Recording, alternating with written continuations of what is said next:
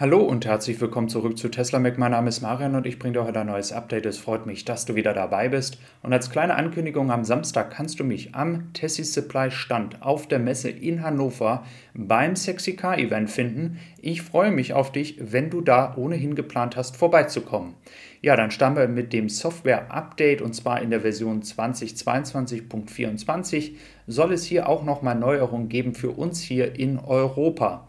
Hier gab es im Laufe der Diskussion dort auf Twitter auch von Tesla Updates von dem Account einen Hinweis, dass sie eine Quelle haben, dass basierend auf den erfolgreichen Schilderkennungen in Großbritannien, ähm, dass diese Erfahrung jetzt genommen werden soll, um die Schilderkennung auch in der EU möglich zu machen.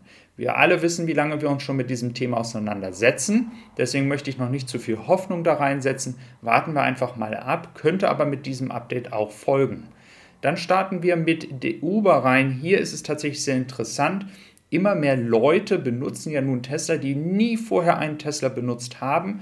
Und Uber hat jetzt eingeführt, dass es hier Hinweise gibt, wie man entsprechend den Tesla öffnet und so weiter und so fort. Diese Thematik ist auch von einem Mitarbeiter von Herz bestätigt worden, denn die machen zurzeit die Erfahrung, dass Autos mit Kratzer zurückkommen, dass Leute teilweise nicht wissen, wie sie den Rückwärtsgang benutzen, dass sie nicht wissen, wie sie das Auto grundsätzlich benutzen, den Tesla, und dass da eben halt sehr viele Herausforderungen sind und die Unternehmen, die jetzt zum Beispiel Flotten haben, die sie zum Vermieten anbieten, hier tatsächlich zumindest für Amerika gesprochen, Herausforderungen haben mit Kunden, die noch nie ein Tesla vorher gefahren sind. Dann schauen wir einmal auf die Förderung. Dazu berichte ich auch nochmal separat von Deutschland. Aber hier in Amerika gibt es jetzt wieder eine Förderung. Tesla war ja schon aus dieser Förderung rausgefallen. Wie gesagt, sie hatten die 200.000 Autos, die ja ein Limit waren, erreicht. Diese Förderung, die jetzt hier kommt, da ist Tesla wieder dabei. Das einzig andere Unternehmen, was vorher auch rausgefallen war, war GM. Wichtig dabei zu beachten ist aber, dass dieses noch vom Senat, glaube ich, hier dann beschlossen werden muss. Es ist noch nicht durch.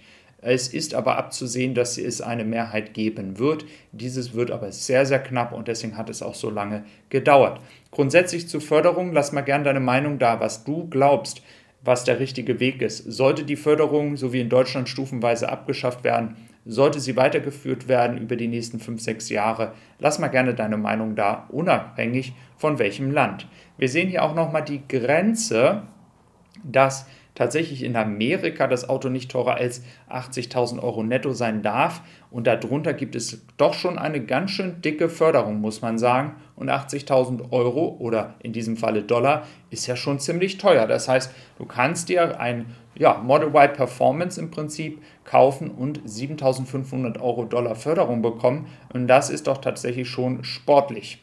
Ja, dann schauen wir nochmal nach Deutschland, denn da gab es auch einen Test. Und hier ging es um die Ablenkung, wenn man das Auto bedient.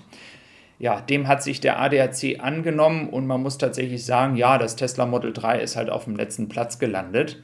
Da muss man aber natürlich mal die Frage stellen, erstens, wie oft geht jemand in ein Auto rein, also übers ganze Jahr gesehen, wie oft gehe ich in ein Auto rein, in dem ich noch nie vorher gesessen habe, sprich ich nicht mit dieser ganzen Thematik vertraut bin.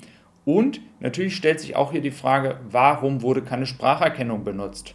Ähm, also zum Beispiel wurde auch gesagt, zum Beispiel Lüftung und so weiter, Kühlung des Autos ähm, wurde schlecht bewertet. Ich meine, es gibt einen fetten, fetten Knopf da unten ja, das Rechtsgucken ist wahrscheinlich schon die Ablenkung genug. Es gefällt Ihnen anscheinend nicht, dass ein Bildschirm in der Mitte steht, der natürlich dann etwas Neues ist, etwas anderes ist.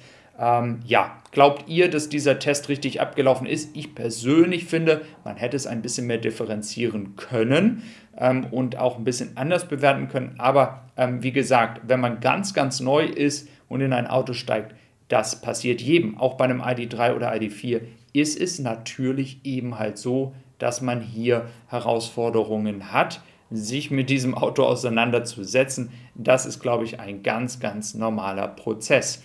In Bezug auf den ganzen Vermieterbereich, ähm, da wird es natürlich jetzt noch interessant, ähm, wie sich das entwickelt, welche Erfahrungen diese Unternehmen damit machen ob sie das Gefühl haben, dass zum Beispiel viele Beschädigungen da sind, welche Schutzmaßnahmen sie für die Autos haben. Das darf man immer nicht unterschätzen. Elektroautos sind weiterhin eine absolut neue Technologie und somit eben halt immer noch ein Restrisiko da, dass die Leute die Autos nicht so behandeln, wie sie vorher Verbrenner behandelt haben. Ja, ich habe noch weitere Updates für dich vorbereitet und zwar geht es hier auch um die Thematik China. Ähm, tatsächlich wird jetzt Tesla auch mehrmals schon im chinesischen Fernsehen erwähnt. Das liegt natürlich daran, dass der Patriotismus in China stolz darauf ist, dass sie so viele Elektroautos exportieren. In diesem Falle ist der größte Exporteur aus China mit Elektroautos Tesla. Somit ist das in China so ein bisschen ein Geben und Nehmen. Die Partei macht sich stolz daran, dass eben halt sie führend im Elektroautobereich sind und auf der anderen Seite kann Tesla halt von diesem Markt profitieren. Es gibt immer ein Restrisiko dieser Partnerschaften, das wissen wir. Es kann immer ein Restrisiko geben. Wenn es jetzt irgendwie mal Sanktionen gegen China geben sollte, aus welchen Gründen auch immer, dann haben wir natürlich ein Problem. Dann schauen wir noch auf die Schiffe. Ähm, da sehen wir, die Morning Chorus ist an Sri Lanka vorbei, also südlich von Indien. Dann haben wir noch die Glovis Summit, die jetzt auch auf dem Weg in den Indischen Ozean ist. Und wie gesagt, wir schauen auch gleich nochmal auf ein potenzielles Schiff. Ähm, grundsätzlich bestätigt sich aber der große Abstand, ähm, dass vielleicht dann doch diese acht Schiffe, die ich erwähnt hatte, ja in einem Video tatsächlich das Maximale in diesem Quartal fürs europäische Festland sind. Ja, dann schauen wir noch auf einen potenziellen Kandidaten, der tatsächlich gerade im Hafen liegt. Hier gibt es aber mehrere ähm, ja, Leute, auch aus dem ähm, TFF, die eben halt sagen, dass dieses Schiff tatsächlich wohl weiter nach Japan oder Korea gehen soll. Äh, hier müssen wir also nochmal abwarten, ob sich das bewahrheitet. Ähm, wie gesagt, ähm, es könnte ein Schiff sein, aber die Wahrscheinlichkeit ist nicht allzu groß. Ja, also soweit seht ihr, dass zurzeit ein bisschen die Ruhe einkehrt. Ähm, wir sehen, was in Grünheide passiert. Da sollten demnächst auch die ersten Win-Zuteilungen dann ähm, immer häufiger werden, wenn es ums Model Y geht. Beim Model 3, einige haben mich gefragt, wo ist das ähm, ja, geringste Risiko, einen Wertverlust, nicht einen Wertverlust zu haben.